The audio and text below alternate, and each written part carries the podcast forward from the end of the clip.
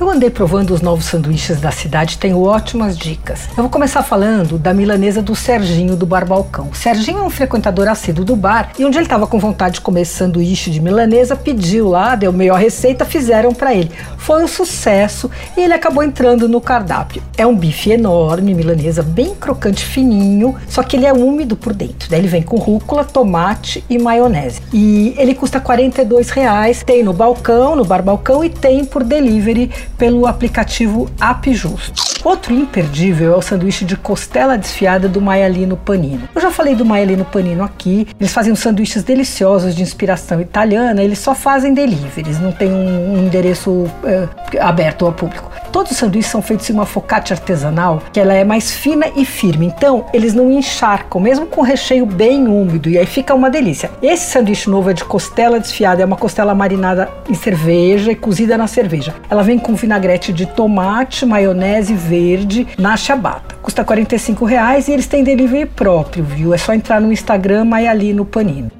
Outra bela novidade é o croque de pernil do Charlot Bistrot. É feito em pão de forma, com pernil desfiado muito bem temperado, assim um molinho com bastante salsinha e azeite, um leve apimentadinho, e ele é prensadinho e ele é cortado em retângulos. A porção vem com seis e você vai comer todos. Esse custa 50 e o delivery é pelo iFood. Você ouviu Por Aí.